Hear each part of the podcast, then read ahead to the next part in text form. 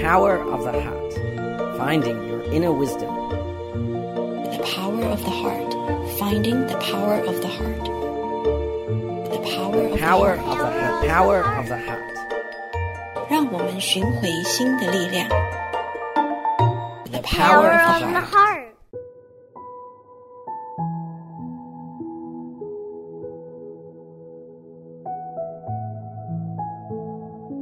Hello, everyone. My name is Yuru Chao.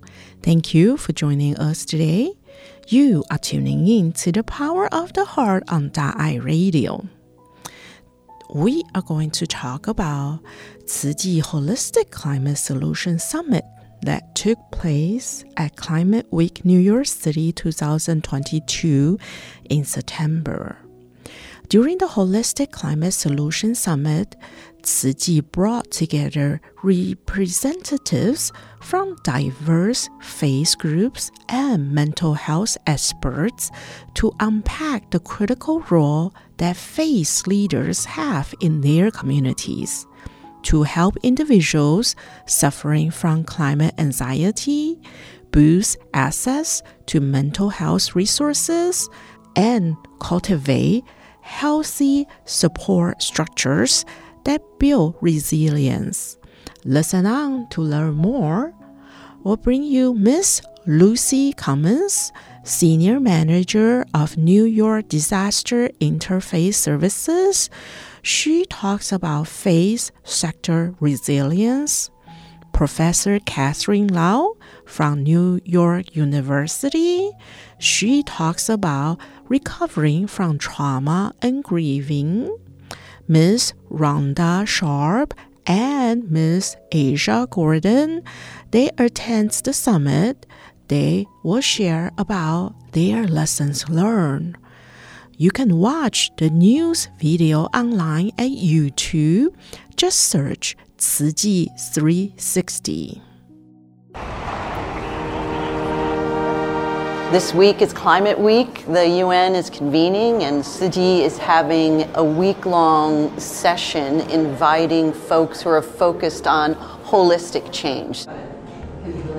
Yes. yes. So my name is Lucy. I would argue that the climate crisis is much more than a political economic crisis, it's a spiritual crisis. We have to have a different relationship with the earth. I think, especially young people, are grappling with this grief. Like, what's going to happen? What does the future hold?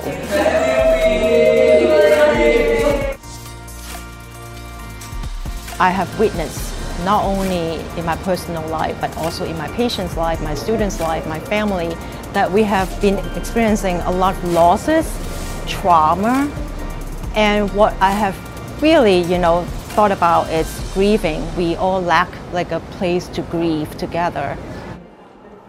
We are in the. New York do City. I want to say the heart of New York? Tzu Chi Climate. How do you pronounce Tzu Chi. it? Tzu Chi Holistic Climate Solution Summit That's where we are. Okay. 2022.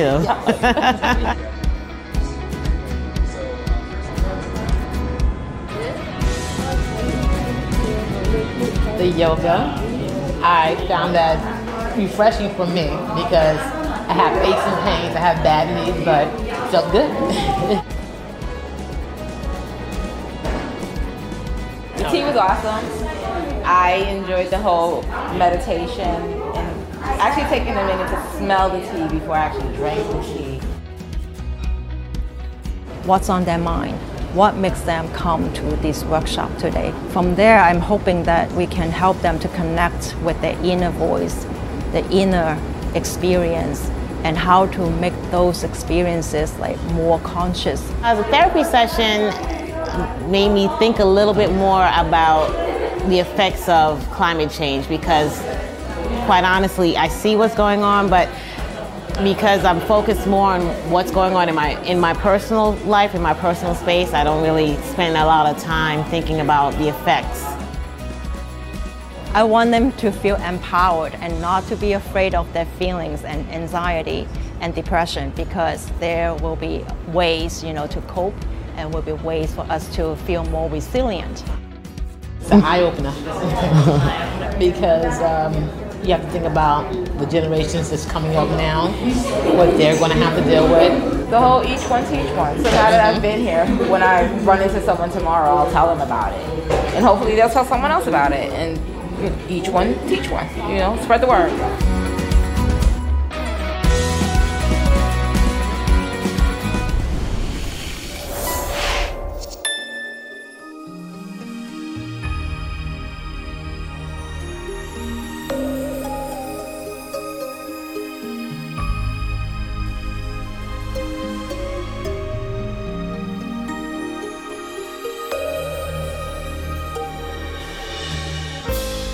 There is no one in the world that I don't love.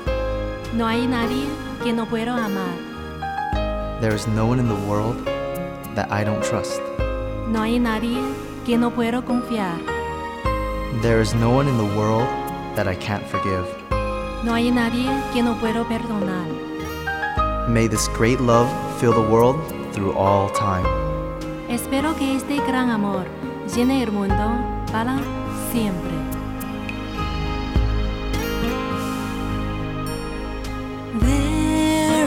Is no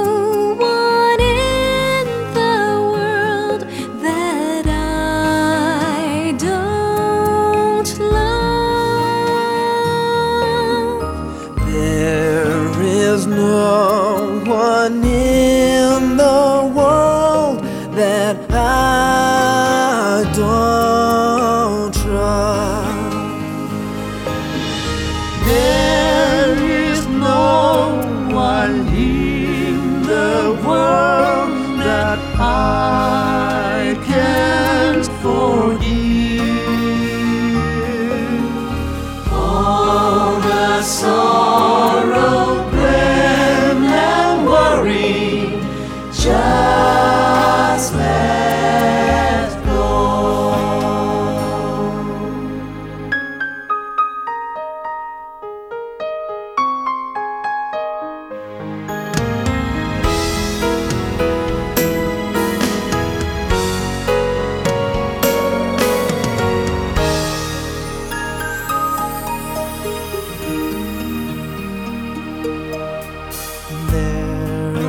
There is no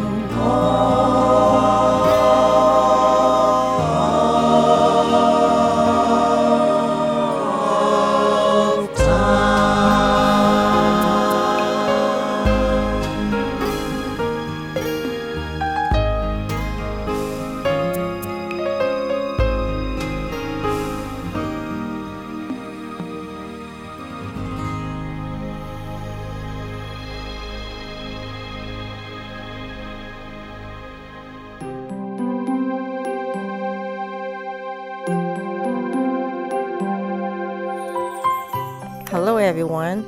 My name is Amy Huang. I am from New Jersey.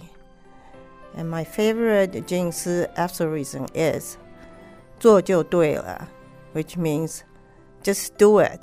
This teaching from our master actually gave me a way and my determination to do the things I think I believe is the right thing to do. It will help me to reach my goal, which is my goal is to make the world a better place. I think it's helped me a great deal so I can stay and uh, participate in all the uh, activities and just contribute the part I believe I can give. May wisdom and inspiration be with you always.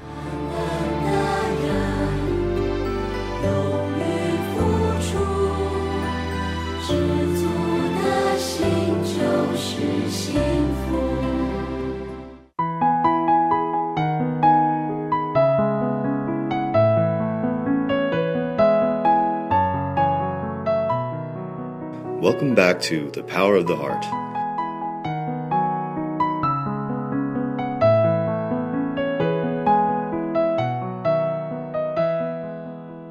In our program today, we'll listen to readings of a book by Dharma Master Shih Cheng Yen called A Second and a Lifetime from page 167 to 172.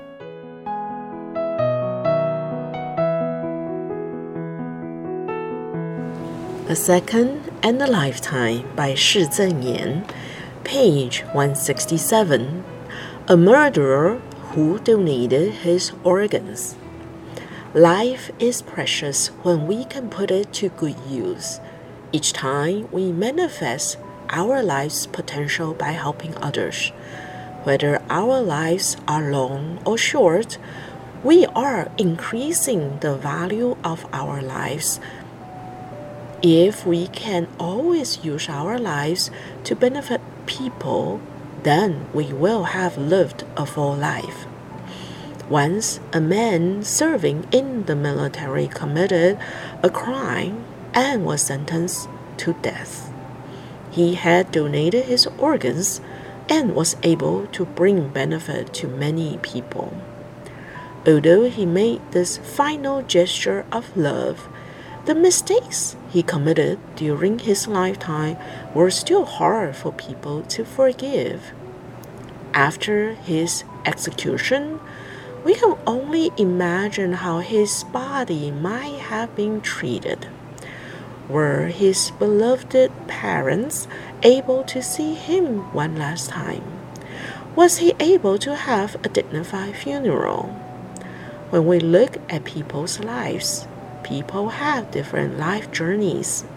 What is the value of a person's life?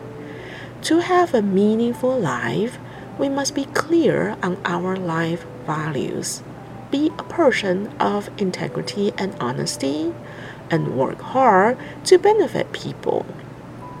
In this way, not only will we make our parents proud of us, but we ourselves will also live a life we can be proud of. Nowadays, morals and virtues have begun to falter, causing chaos in society. Only when all of us fulfill our duties and firmly establish our values in life can we thoroughly solve this problem from the source page 168. Life is like a play.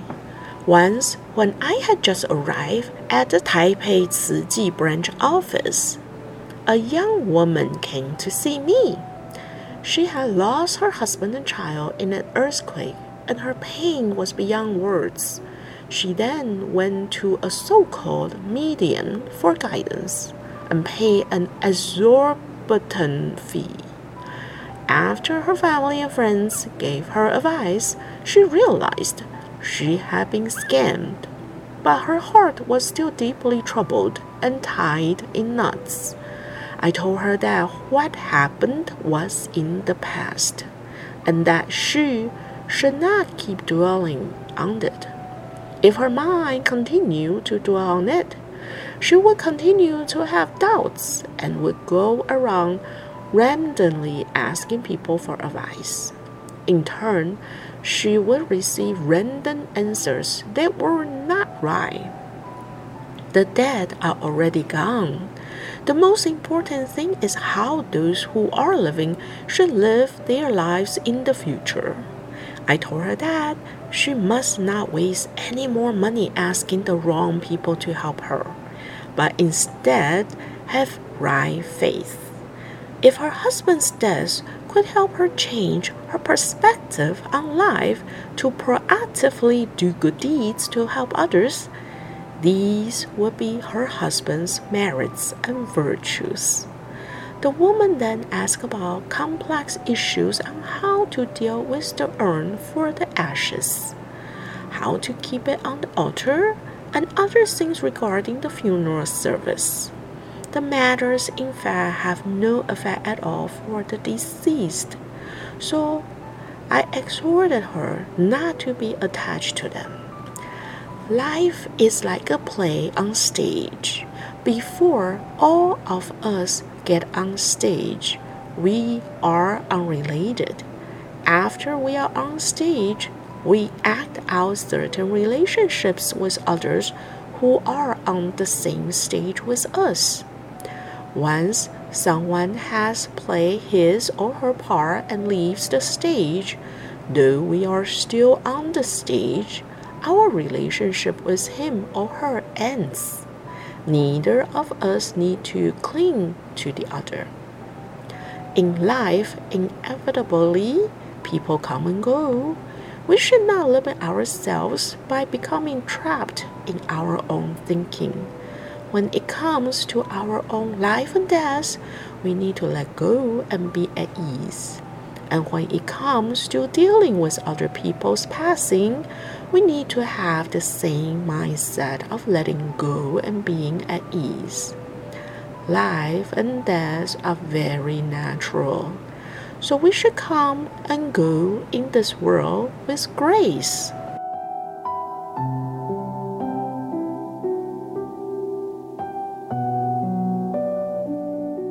Page 170. Only by loving others can we be loved. Once, in my conversations with the Chi volunteer leadership team in Taipei, I mentioned the elderly people in northern Thailand who were being cared for by Chi. When these elderly people heard that a great earthquake had struck Taiwan, they not only cried, they also said multiple times that though they were too old to help, the only thing they could do would be to donate some money. With stumbling steps and trembling hands, in an expression of their sincere love, they donated the money they had painstakingly saved. Upon seeing this, I was very moved. My heart went out to them. At the time, it just so happened that the volunteers who had gone to China's Hubei and Anhui provinces for disaster assessment had just come back to Taiwan. They brought back two autographed books and two sacks of money. One of the sacks was donated by local leaders and overseas Chi volunteers who also went to assess the damage. The other was filled with 10 and 20 cent coins donated by students in Anhui province whose schools Chi was helping to rebuild. In total, there was more than RMB 3000 in the bags. Although the coins looked old and worn, they were given with the most sincere love. This world is like a living organism. We are all interdependent. When we love others, others will care for us as well. Those who receive help from others are not in situations that they choose to be in. So those who are able to help others are truly blessed. Page 171 how to treat romantic affinities. Gary He, CEO of the Tzu Canada branch office, and his wife once brought a musician to visit me. This musician had separated from his wife more than a year before, but he had still not gotten over it. This is all due to causes and conditions the musician smiled and said, In life, we gain and we lose. When I had just lost her, I was in great pain. Now I feel that I have gained much more. Musicians often enjoy being alone. After losing the love and care of my family, I can devote all my energy to my work. When conditions arise due to our affinities, we cannot reject them. When the affinities disappear, we cannot hold on to them. We must follow our affinities in all things. Giving to others with sincerity is our duty, while forgiving others is a virtue. In life, nothing is absolutely fair and just. Insisting on justice and fairness leads to fierce conflicts. All parties involved end up losing. The musician then empathetically expressed that when we have the upper hand, things just feel normal to us. But when we are treated unfairly, we will feel a strong sense of injustice. I told the musician that both sides had their own viewpoint. When we look at things from our own viewpoint, we will always feel that other people are unfair. If people do not understand us, it may also cause us to feel that they are unfair. This is how conflicts arise. In interpersonal relationship, we must learn to be forgiving, accommodating, and understanding in order to live in peace with each other. After I explained this, the musician nodded. If we reflect on ourselves, we'll find that we are not perfect either. So, why do we allow ourselves to give rise to so many afflictions by being demanding and having expectations only for others?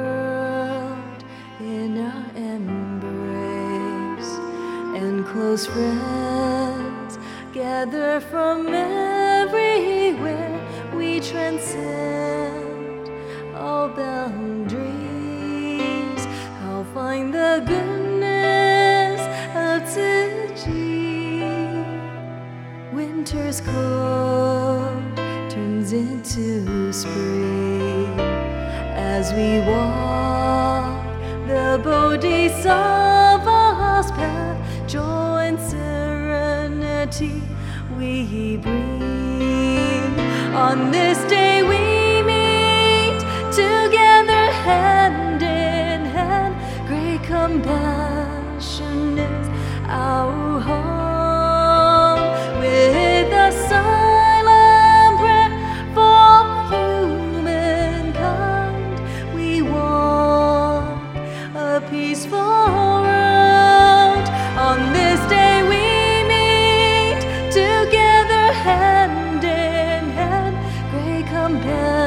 compassion is our home.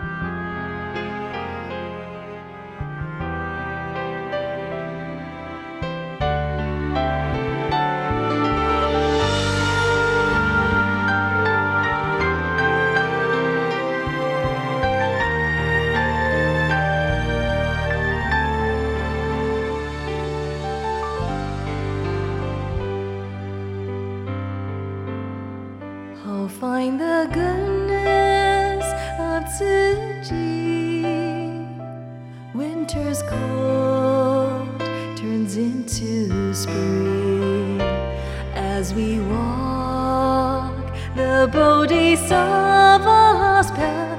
Joy and serenity we bring. On this day we meet together hand in hand. Great compassion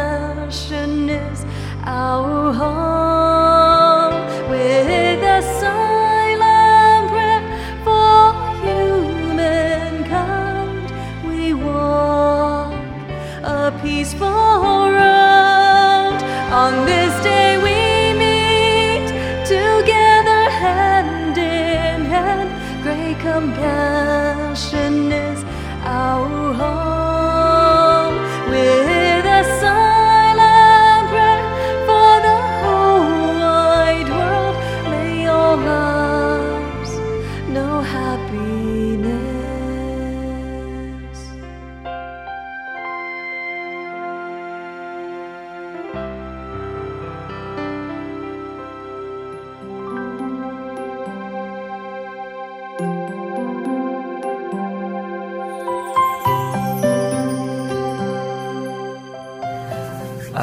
Everyone, my name is Tony. I'm from Johannesburg, South Africa.